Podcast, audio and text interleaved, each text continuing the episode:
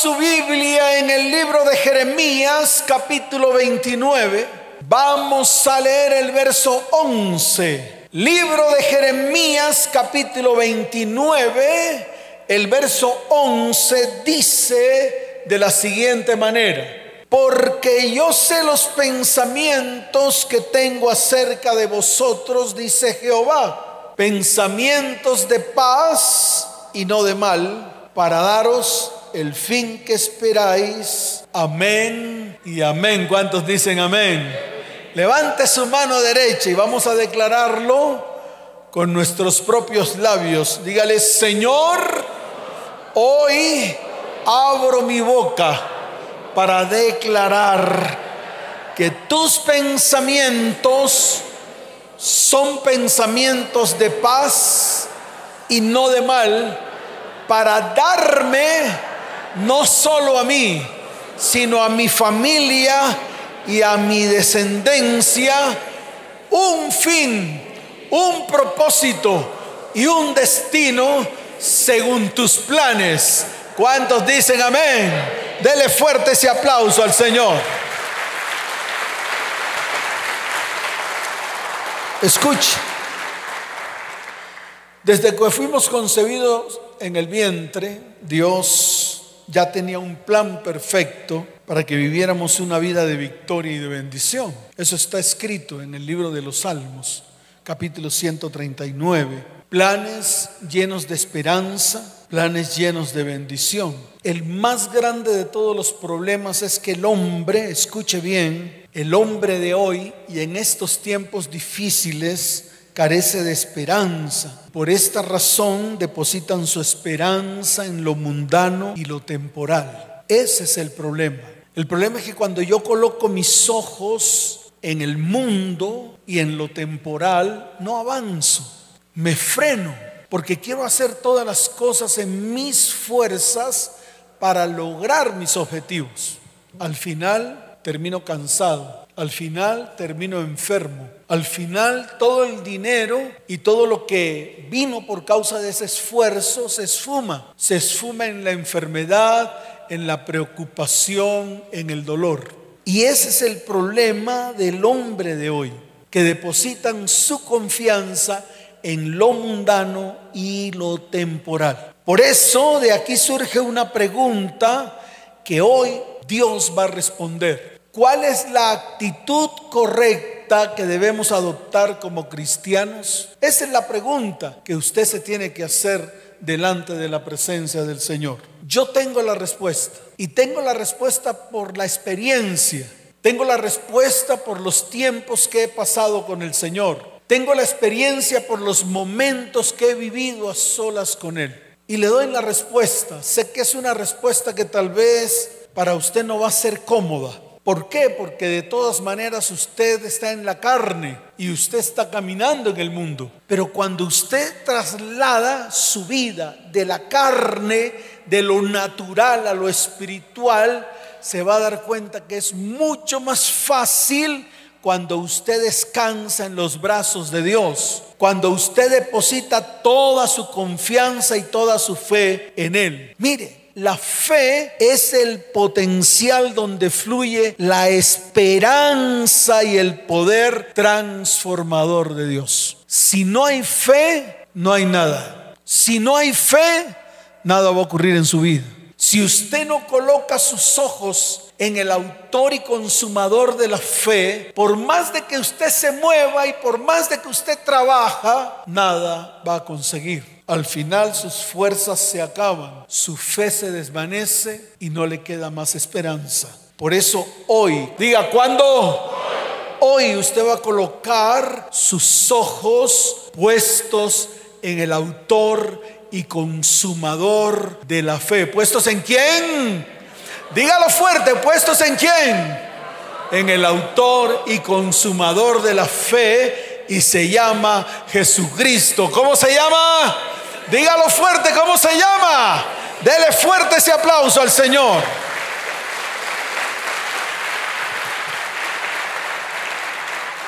Mire, yo me puse a leer los evangelios. Me gusta leer. leo bastante. Y no solo leo bastante, sino que puedo leer toda una Biblia completa en ocho días. Tengo la capacidad de leer de corrido, de arriba hacia abajo. Tengo esa capacidad. Dios me dio ese don, o esa capacidad mejor. Entonces me puse a leer en estos días los cuatro evangelios y me encontré con algunos personajes que habían perdido la fe, que habían perdido la esperanza de vida. Y me encontré con una palabra en el libro de Marcos, capítulo 9, desde el verso 17 hasta el verso 27.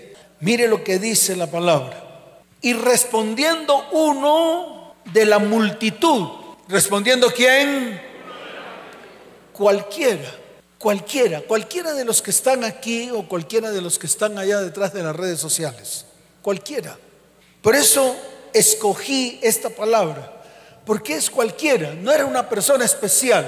No era una persona que viniera a la iglesia y se sentara en una de esas sillas. No era una persona que orara en todo tiempo. No era una persona que conociera al Señor ni a Dios. No, cualquiera, dice la palabra, y respondiendo uno de la multitud cualquiera. Dijo, maestro, como dijo, maestro, traje a ti mi hijo que tiene un espíritu mudo. Y dice la palabra, el cual donde quiera que le toma, le sacude y echa espumarajos y cruje los dientes y se va secando. ¿Se va qué? Wow. Una condición deplorable de ese muchacho. Ahí lo dice. Dice que ese espíritu inmundo, ese espíritu llamado mudo, espíritu que mudo, el cual donde quiera, en cualquier lugar, le toma, le sacude, echa espumarajos, cruje los dientes y se va secando. Yo no sé si esta condición de este muchacho es la misma condición de muchos de sus hijos. E incluso es la condición suya o de sus familiares. No lo sé. Pero mire lo que dice la palabra para que usted lo entienda. Y dije a tus discípulos que lo echasen fuera y no pudieron. Y respondiendo él les dijo, oh generación incrédula, ¿hasta cuándo he de estar con vosotros? ¿Hasta cuándo os he de soportar? Traédmelo, como dijo el Señor. Dígalo fuerte como dijo el Señor. Traédmelo. Y ocurrió lo que tenía que ocurrir. Dice la palabra en el verso 20. Y se lo trajeron. Y cuando el Espíritu vio a Jesús, sacudió con violencia al muchacho, quien cayendo en tierra se revolcaba echando espumarajos. Jesús le preguntó al Padre, ¿cuánto tiempo hace que le sucede esto? Y él dijo, ¿desde qué? Desde niño. ¿Cuántos años llevaba este muchacho soportando a este espíritu mudo que siempre lo tomaba, lo sacudía y el muchacho echaba espumarajos, el muchacho se revolcaba en el piso y dice la palabra que ese espíritu inmundo lo secaba. Qué tremendo esto. Pero yo les quiero decir algo. Cuando a ese muchacho lo trajeron delante del Señor, tanto la vida del padre desesperado por la situación de su hijo y la del hijo debido a la circunstancia que estaba viviendo cambiaron por completo. ¿Qué ocurrió en ellos? Cambiaron por completo. Y al final el Señor declara en el libro de Marcos capítulo 9 verso 23. Quiero que lo lea. Dice la palabra, Jesús le dijo, si puedes creer al que cree, todo es si puedes creer, al que cree todo le es que todo le es posible. Y dice la palabra, inmediatamente el padre del muchacho clamó y dijo, creo, ¿cómo dijo? Dígalo fuerte, ¿cómo dijo? Creo. Y le dijo, ayuda mi incredulidad. Y cuando Jesús vio que la multitud se agolpaba, reprendió al espíritu inmundo diciéndole, espíritu mudo y sordo, yo te mando, sal de él y no entres más en él. Y dice la palabra, entonces el espíritu clamando y sacudiéndole con violencia salió y él quedó como muerto, de modo que muchos decían, está muerto. Pero Jesús, ¿quién? ¿Quién? Tomándole de la mano le enderezó y se levantó. ¡Wow! Yo le digo a todos los papás, todas las mamás y a todos los que están aquí, esto fue lo que nos mandó hacer el Señor a nosotros, echar fuera demonios, pero por causa de la falta de fe, por causa de nuestra incredulidad, por causa de nuestra falta de responsabilidad, con lo que Dios nos ha entregado, no damos el paso para traer libertad a nuestras vidas, a nuestra casa, a nuestro hogar, a nuestra familia y a nuestra descendencia. ¿Cuántos dicen amén? ¿Cuántos dicen amén? Dele fuerte ese aplauso al Señor. Por eso cuando nos afirmamos en la fe del Señor, podemos conquistar nuestros propósitos y nuestro destino.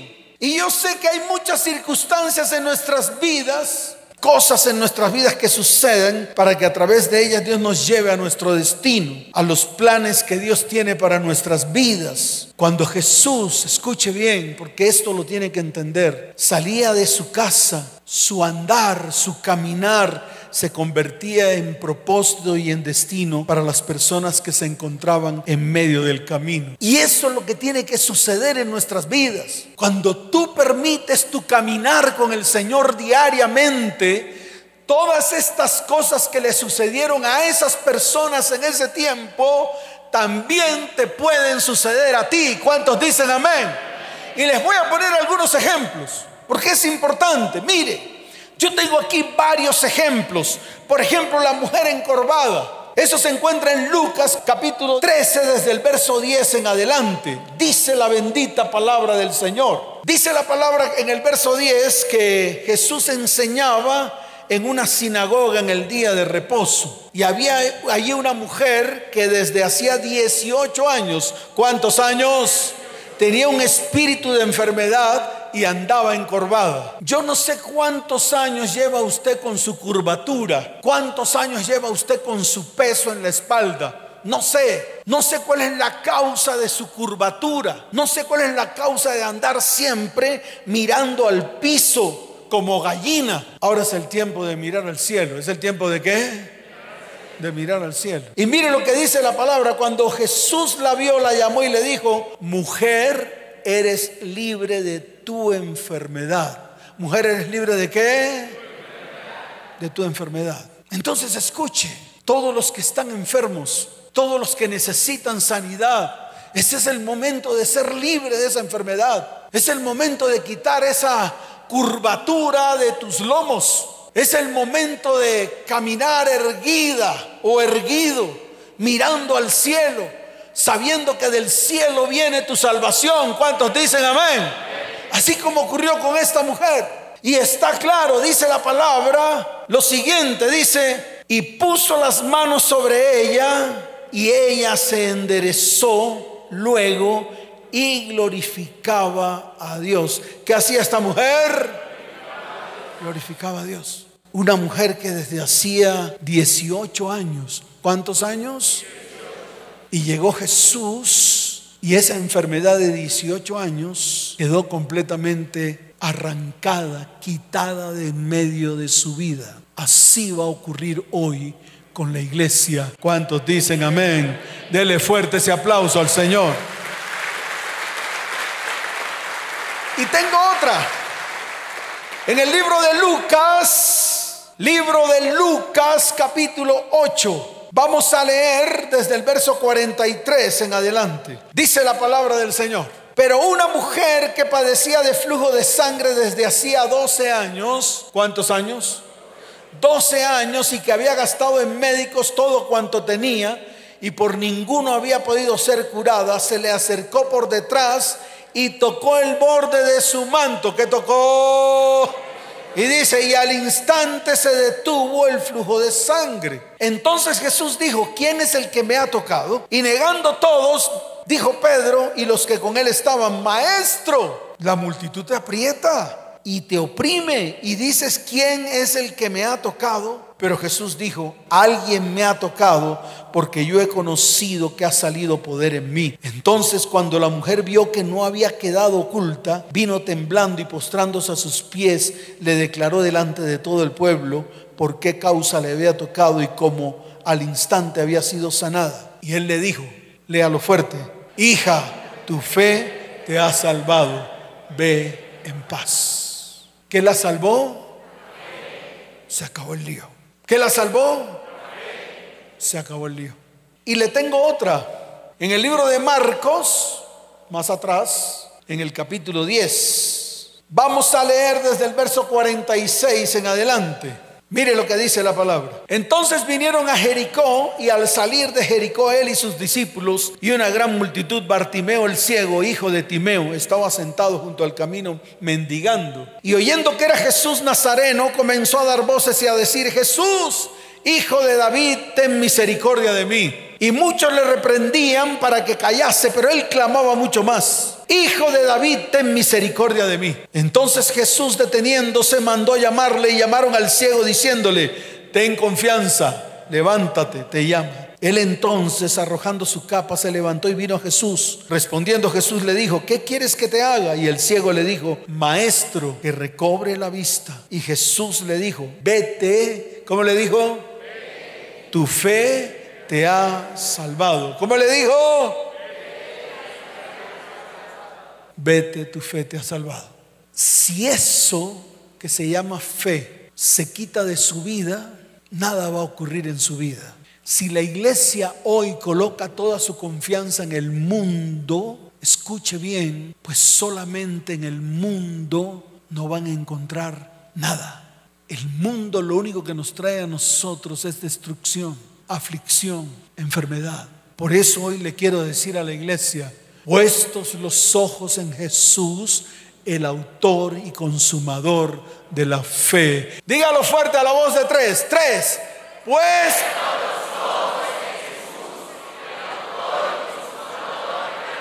¿Cuántos dicen amén? Dele fuerte ese aplauso al Señor. En fin, Muchas vidas fueron transformadas y cambiadas por el paso del Maestro. Muchas vidas. Y yo sé que muchos de los que estamos aquí estamos en medio de la espada y la pared esperando una respuesta de Dios. ¿Cuántos están esperando una respuesta de Dios? Hoy es el día. Si usted está esperando una respuesta de Dios, hoy es el día. ¿Cuántos dicen amén? Entonces yo sé que muchos están esperando una respuesta de Dios sin saber qué va a ocurrir en medio de la incertidumbre. Y yo le quiero decir algo. Lo bueno de todo esto es que nos obliga a buscar a Dios. Eso es lo bueno de todo esto que la iglesia está obligada a buscar a Dios y creer en Él, creerle a Él y creer sus promesas. Es más, sus promesas dadas por su propia boca, promesas escritas en la palabra que Él nos ha dado promesas habladas por profetas, habladas por quién. Porque nosotros tenemos que ser expertos en echar mano de elementos espirituales que se encuentran en el mundo espiritual. La fe es uno de esos elementos. La palabra es otro de esos elementos. La sangre de Jesús, la oración, son elementos espirituales que debemos aprender a usar. Debemos aprender a qué?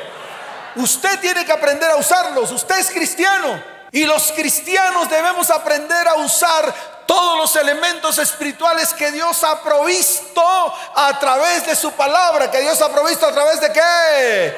Claro. Y por eso yo insto a la iglesia hoy a que nos levantemos, a que comencemos a utilizar los elementos espirituales que están en el mundo espiritual Mire, escuche bien, hay una palabra muy especial en la cual existen dos reinos y aún la iglesia hoy no lo entiende. Uno que es el reino natural, uno que es el reino que...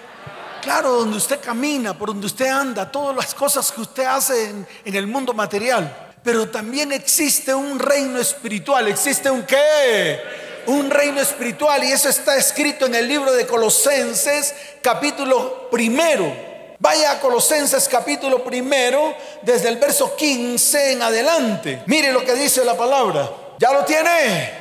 Dice la palabra, Él es la imagen del Dios invisible, el primogénito de toda creación. Dice, porque en Él fueron creadas todas las cosas, las que hay en los cielos y las que hay en la tierra lea fuerte y diga, visibles e invisibles, sean tronos, sean dominios, sean principados, sean potestades, todo fue creado por medio de Él y para Él. Y Él es antes de todas las cosas y todas las cosas en Él subsisten.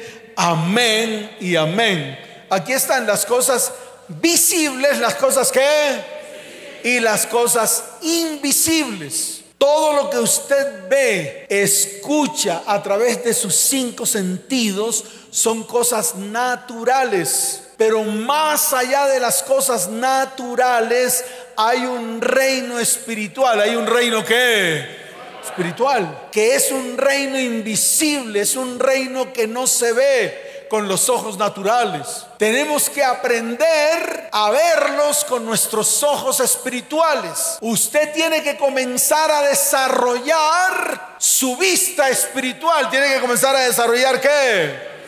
Claro, tiene que comenzar a desarrollar su oído espiritual. Tiene que comenzar a desarrollar su qué? Eso lo tiene que hacer. Tiene que aprenderlo, iglesia. Y eso nadie nos lo enseña en ninguna parte. A usted le enseñan teología pura, le enseñan solo lo que está aquí en la palabra y eso se lo tiene que aprender de calilla, se lo tiene que aprender de qué? Claro, de memoria. Pero hoy la iglesia, ¿cuándo? ¿Cuándo?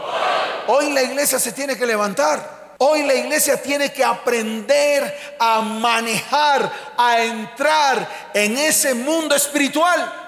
Y le voy a mostrar algunos eh, eventos en los cuales el mundo espiritual se abrió ante los ojos de ellos. Por ejemplo, el caso de Jacob. Hay una palabra en el libro de Génesis, capítulo 32, desde el verso primero hasta el verso 2. Le voy a medio narrar la historia para que usted la entienda, para que usted le coja el hilo. Aquí habla de Jacob.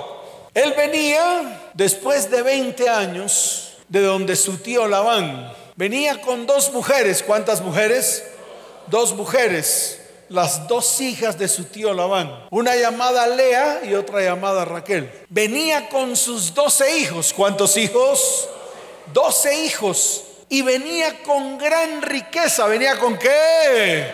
La promesa que él le dio a Dios cuando iba para Arán, donde su tío Labán cuando levantó la piedra por señal y dijo, desde ahora tú eres mi Dios, porque antes había sido el Dios de mis padres, pero desde ahora tú serás mi Dios, le dijo al Señor cuando se le apareció en una escalera. Y dijo, si me dieres pan para comer y vestido para vestir, tú serás mi Dios, y de todo lo que me des, el diezmo apartaré para ti. Fíjese que cuando él regresó de Arán 20 años después, dice la palabra que salió de allí con muchos bienes, multimillonario, con muchas riquezas. Y dice la palabra que él entró a cierto lugar y vio ángeles. Vamos a leer, dice, Jacob siguió su camino, libro de Génesis capítulo 32,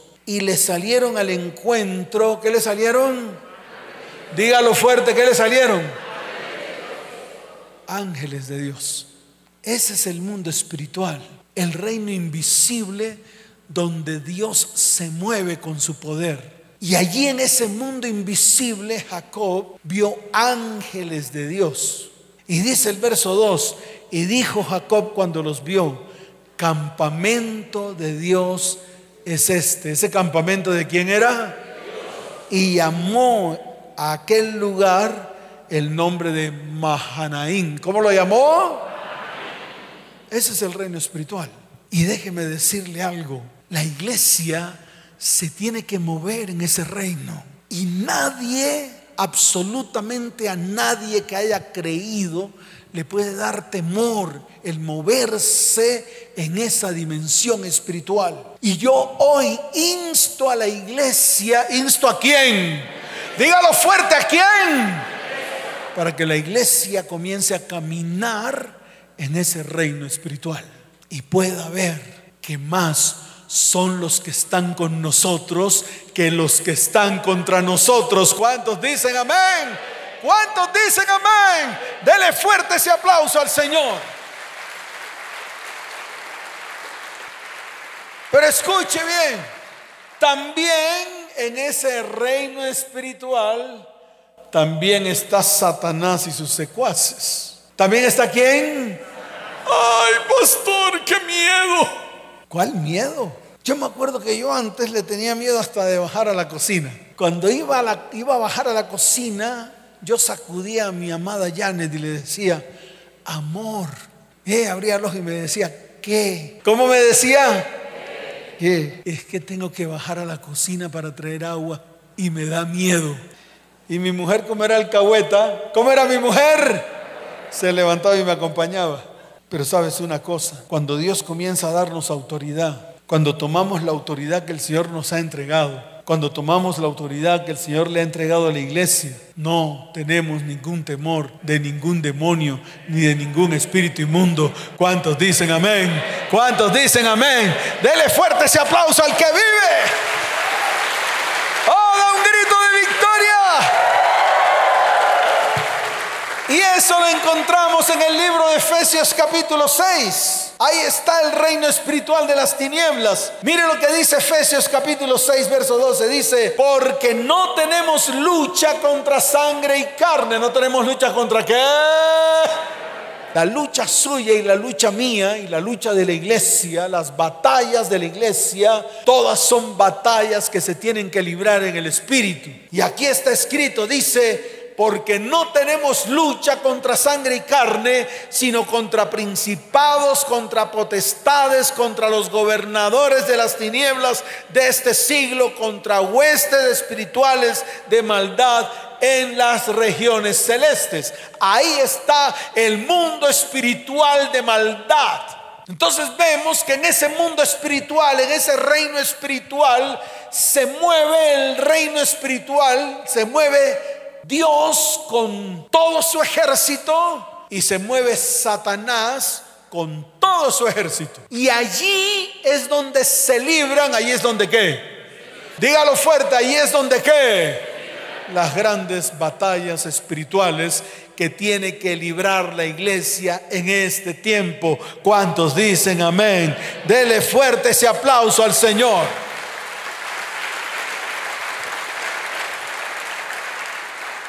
Por eso lo dije al comienzo, en el mundo espiritual hay elementos espirituales que tenemos que aprender a usar. La cruz del Calvario, el madero, es un elemento espiritual, pero no lo puede usar como lo usan algunos que cogen el pedacito de madera. Esta es la madera del mismo árbol con que fue construida en la cruz de Cristo. Y entonces arman un negocio y todo el mundo como borrego va y compra el pedacito de madera, creyendo que tiene la cruz por medio de esa madera.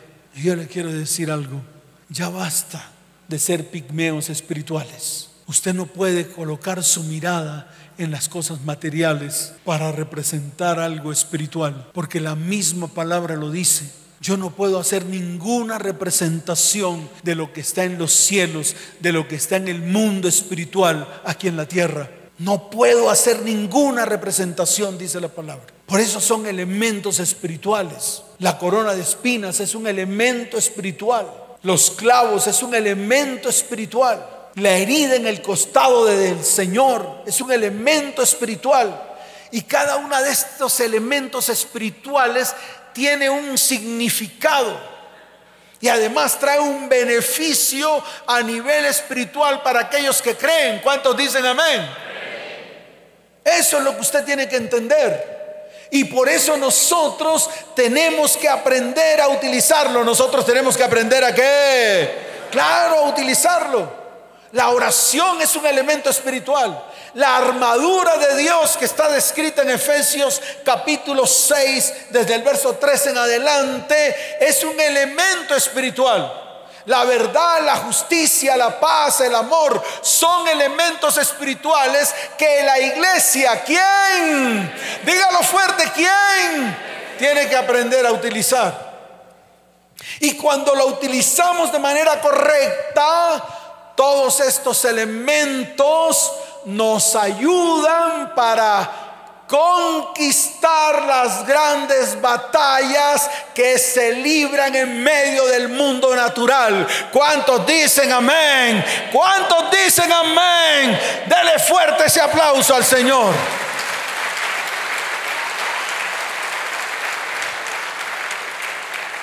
Por ejemplo, la palabra, esa es la que vamos a utilizar hoy, la palabra. Vamos a abrir nuestra boca. ¿Qué vamos a abrir? Claro, para utilizar la palabra. Cuando utilizamos la palabra, movemos el reino espiritual hasta tal punto de que el reino espiritual se estremece. ¿Qué le pasa al reino espiritual? Se estremece, tiemblan los montes, el cielo se estremece cuando su iglesia se levanta y utiliza la palabra de Dios, utiliza la que utiliza la palabra de Dios. Mire, en el libro de Isaías, capítulo 55, desde el verso 10 en adelante, quiero que lo mire allí. Es una palabra que declaró el Señor a través del profeta y habla precisamente de su palabra. Hoy su vida no va a ser la misma. Hoy la vida de su familia no va a ser la misma. Hoy la vida de sus descendientes no va a ser la misma. Porque esto que está aquí escrito se va a cumplir. ¿Cuántos dicen amén? Quiero que lo lea. ¿Ya lo tiene? Libro de Isaías capítulo 55 desde el verso 10 en adelante. Dice. Porque como desciende de los cielos la lluvia y la nieve, y no vuelve allá, sino que riega la tierra y la hace germinar y producir, y da semilla al que siembra y pan al que come, dígalo fuerte, así será mi palabra que sale de mi boca, no volverá a mí vacía, sino que hará lo que yo quiero y será prosperada en aquello para que la envié. Amén y amén. ¿Cuántos dicen amén? Dele fuerte ese aplauso al Señor. Fuerte ese aplauso.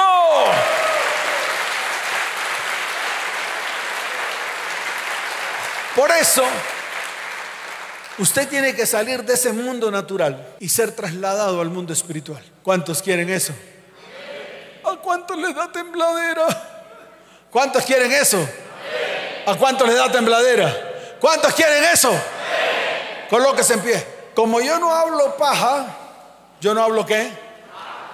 Todo lo que digo lo veo en la palabra. Todo lo que digo qué? Claro, lo digo porque lo veo en la palabra. No lo digo por emocionarlo a usted. Yo no tengo por qué traer emociones a usted, ni moverle emociones a ninguno aquí. Es lo que menos quiero. Hoy la iglesia va a ser trasladada del mundo natural al mundo espiritual. ¿Cuántos dicen amén? Levante su mano y dígale, Señor, hoy seré trasladado del mundo natural al mundo espiritual. Y diga, y utilizaré los elementos espirituales para que mi vida, mi familia y mi descendencia sea transformada en el nombre de Jesús. ¿Cuántos dicen amén? ¿Cuántos dicen amén? Dele fuerte ese aplauso al Señor.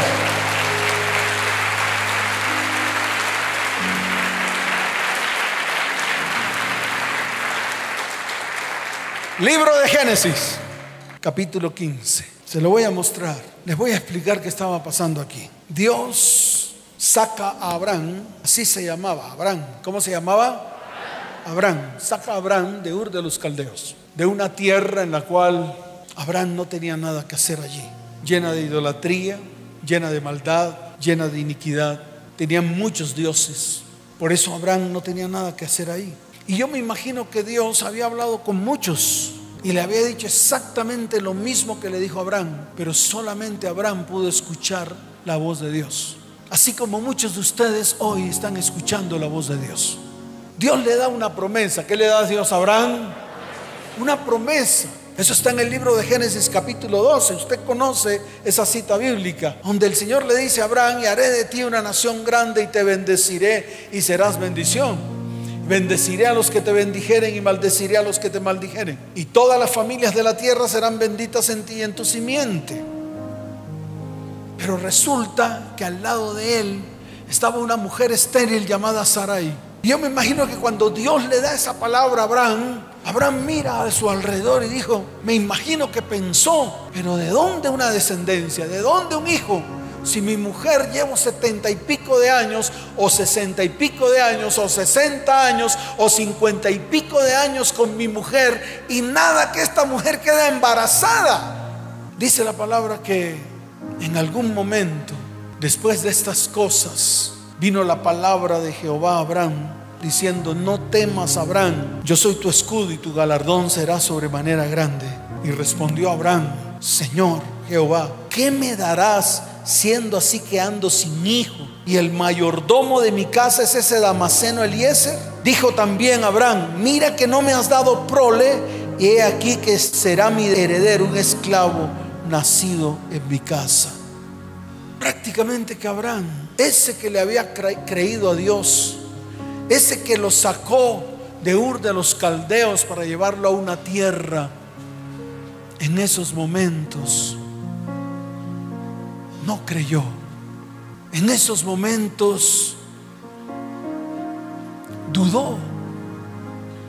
En esos momentos fijó su mirada en el Damaseno. Fijó su mirada en el esclavo. En esos momentos su fe desapareció. No miró a Dios, miró las circunstancias. No miró a Dios, miró su situación, lo que estaba ocurriendo en él. Pero mire lo que dice la palabra. En el verso 4 dice, luego vino a él palabra de Jehová diciendo, y aquí es donde Dios le confirma en el interior de Abraham. Fíjese que en el verso primero dice, vino la palabra de Jehová Abraham vino de afuera. En el verso 4 dice, luego vino a él palabra de Jehová, o sea, le vino de adentro. Y mire lo que dice la palabra. El Señor le dijo, no te heredará este, sino un hijo tuyo será el que te heredará. Yo no sé, ¿qué anhelas tú que Dios haga en tu vida? No sé. Yo necesito que Dios haga dos grandes milagros en la mía. Dos grandes milagros. Y sé que no lo puedo hacer en mis fuerzas. Sé que no lo puedo hacer por mí.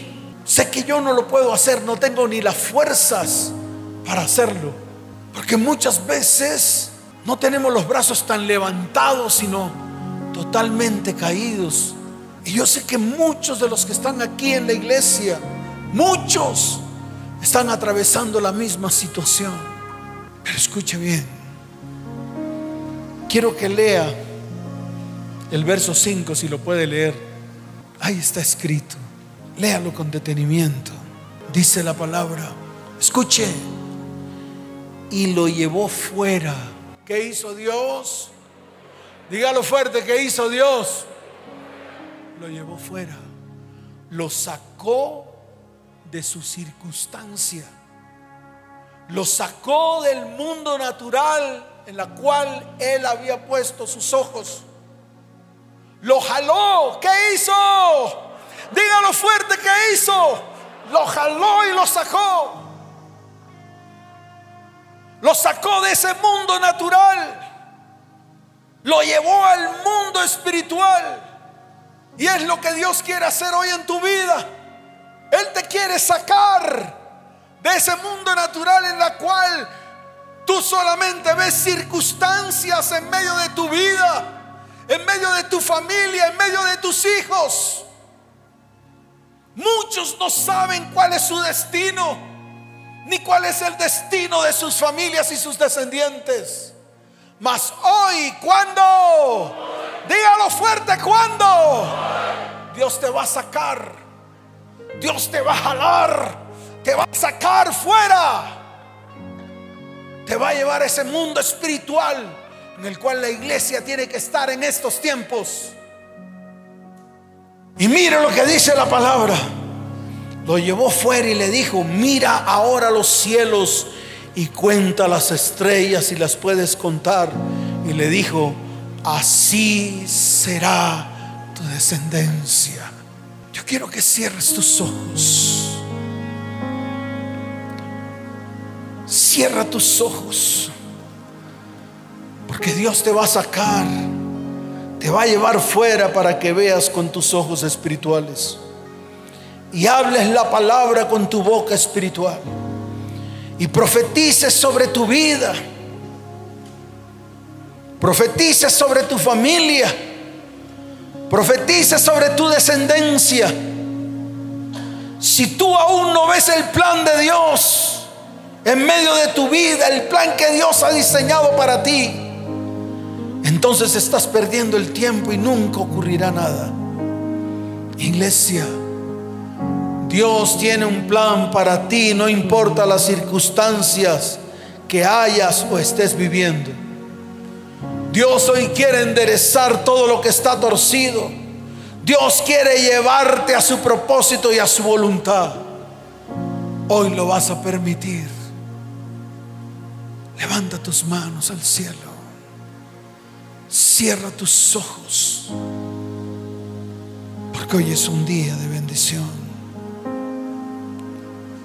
Hoy es el día que Dios ha preparado para bendecirte. Hoy es el día que Dios ha preparado para que tú veas con tus propios ojos todo lo que Dios ha preparado para ti. Sus pensamientos son pensamientos de bien y no de mal, para darte el fin que tú esperas. No sé qué estás esperando hoy. Yo estoy esperando que Dios me redima que Dios se levante contra los enemigos que se han levantado contra mi vida y mi propósito. Contra la iglesia. Yo estoy esperando eso. Estoy esperando respuestas de Dios. Para seguir haciendo su perfecta voluntad. Y no la voluntad mía. No la voluntad carnal. Sino la voluntad espiritual de todo lo que Él tiene para mí, para mi familia, para mis hijos. Y eso es lo que necesita la iglesia hoy. Iglesia, eso es lo que necesitas tú. Necesitas que el Espíritu de Dios esté en medio de tu vida.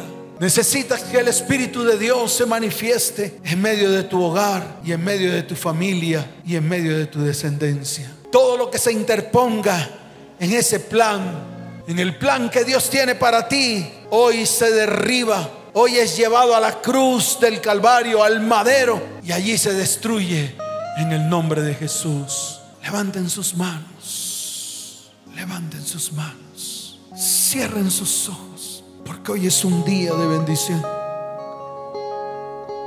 Es el amor de Dios en medio de nosotros.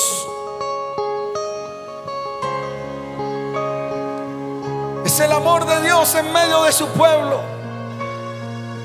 Es el amor de Dios en medio de su iglesia.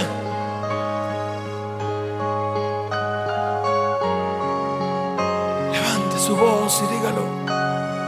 Al pensar lo que has hecho en mí, cuán profundo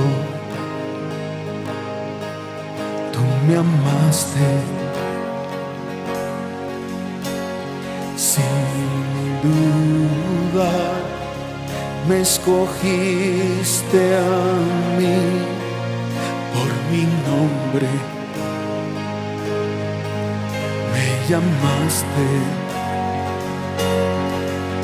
Levante su voz y sus manos, diga.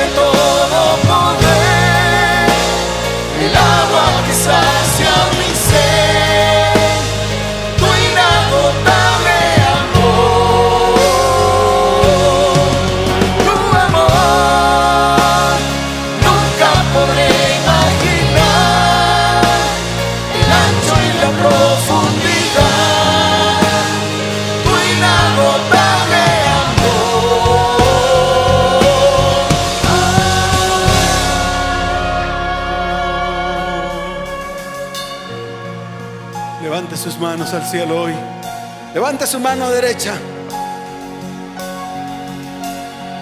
Hoy vas a darle toda la gloria y toda la honra al Señor por todo lo que va a hacer en tu vida en este día. Por todo lo que va a hacer en tu casa, en tu familia y en tu descendencia hoy. Porque hoy vas a ser profeta de Dios. Y de tu boca va a salir palabra de Dios. ¿Cuántos dicen amén? ¿Cuántos dicen amén? Levante su voz y diga, aquel que tiene el poder, la gloria sea Él, la gloria sea Él. Una vez más, iglesia, dígalo fuerte, aquel que tiene el poder, la gloria sea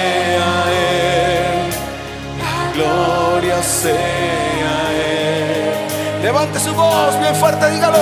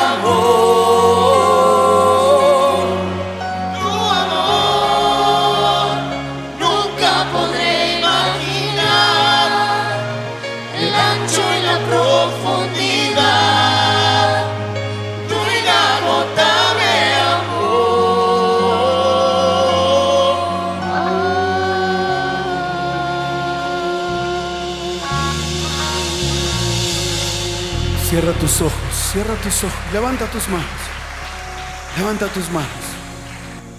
Aquí está el Espíritu, aquí está el Espíritu de Dios. Yo no sé cuál es la condición de tu vida, no sé cuál es la condición de tu familia, no sé.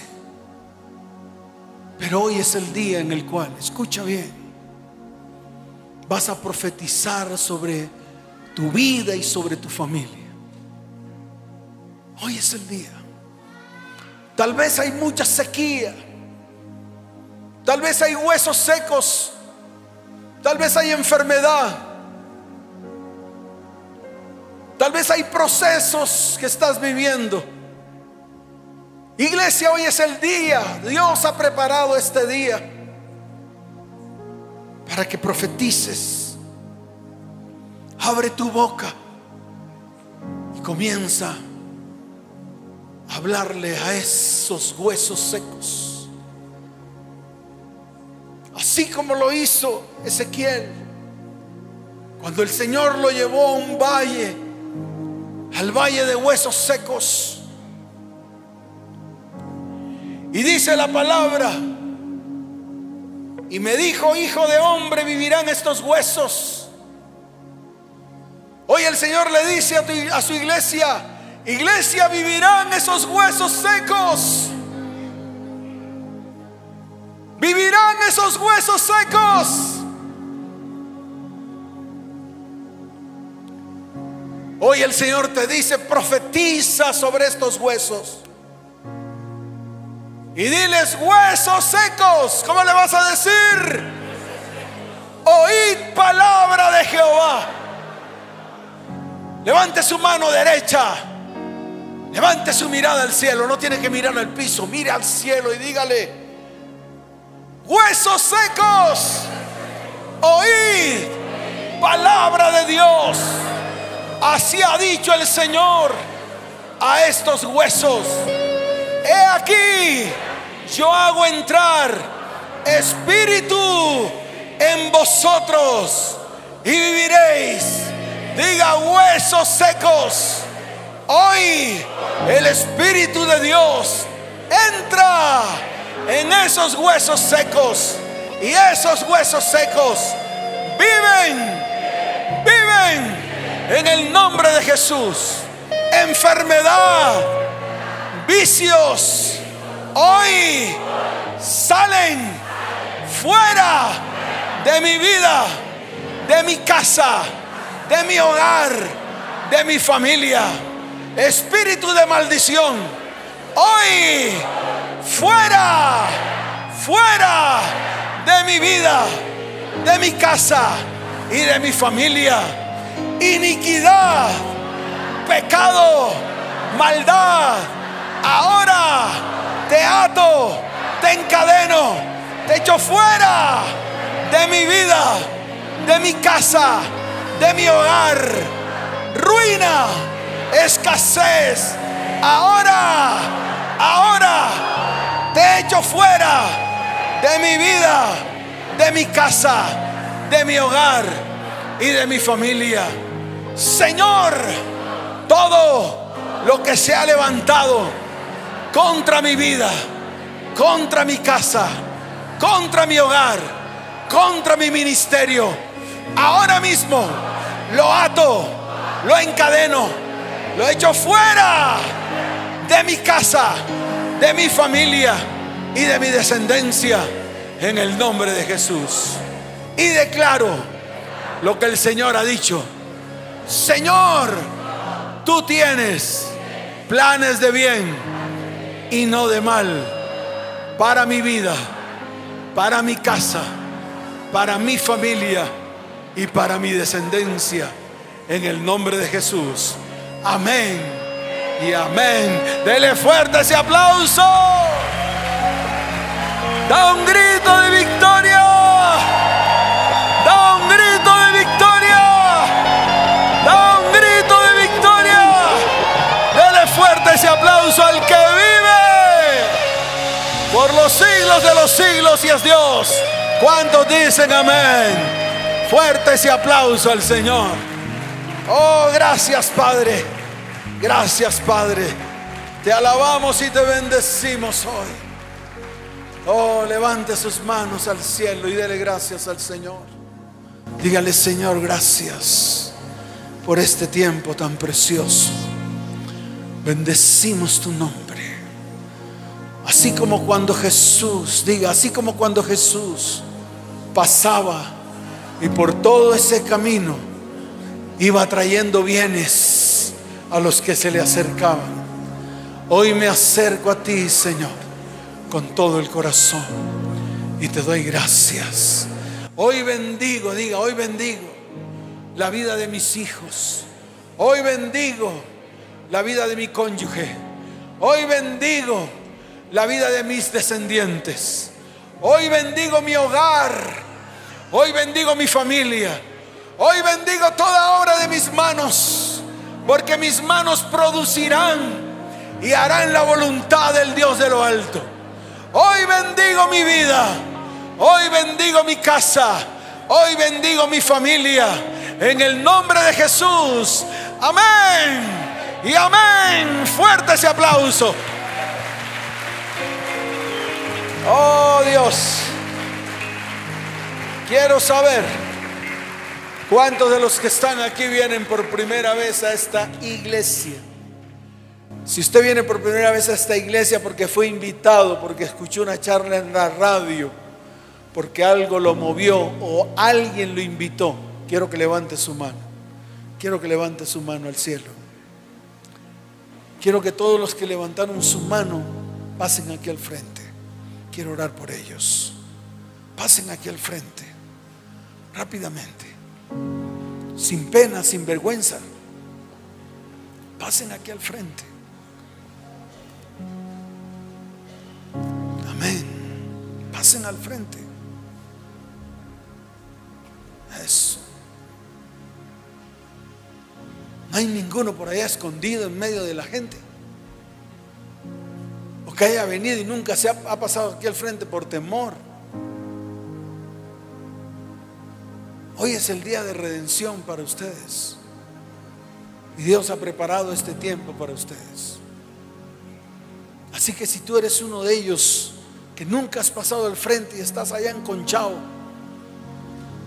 es el momento de pasar.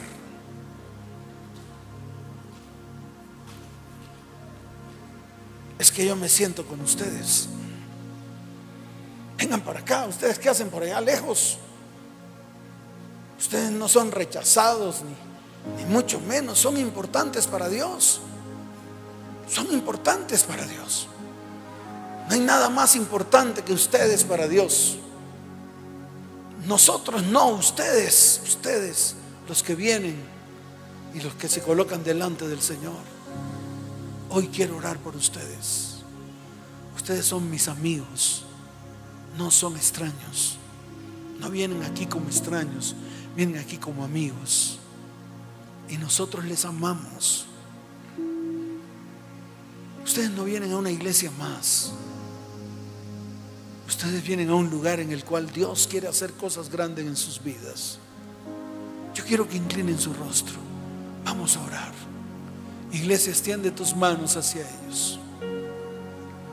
Levanten su voz, iglesia, y digan, Señor, hoy presentamos estas vidas delante de ti. Varones, mujeres, jóvenes que se acercan a ti con un corazón contrito y humillado. Padre, escucha sus ruegos, escucha sus súplicas, tócalos con el poder de tu Espíritu Santo.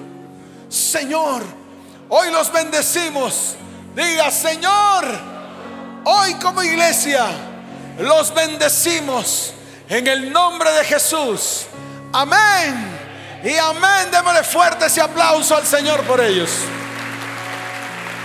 Escuchen. Ahí está Luisito. Luisito los va a llevar a un lugar donde vamos a anotar sus datos. ¿Para qué? Le voy a explicar para qué.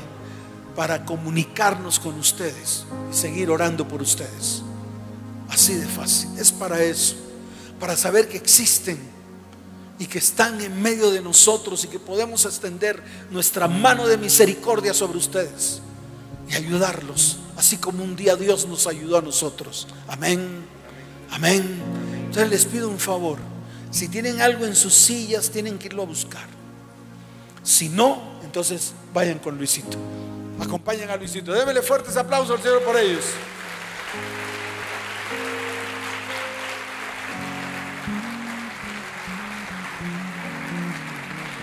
Levante sus manos, los voy a bendecir. Padre, bendice a tu iglesia.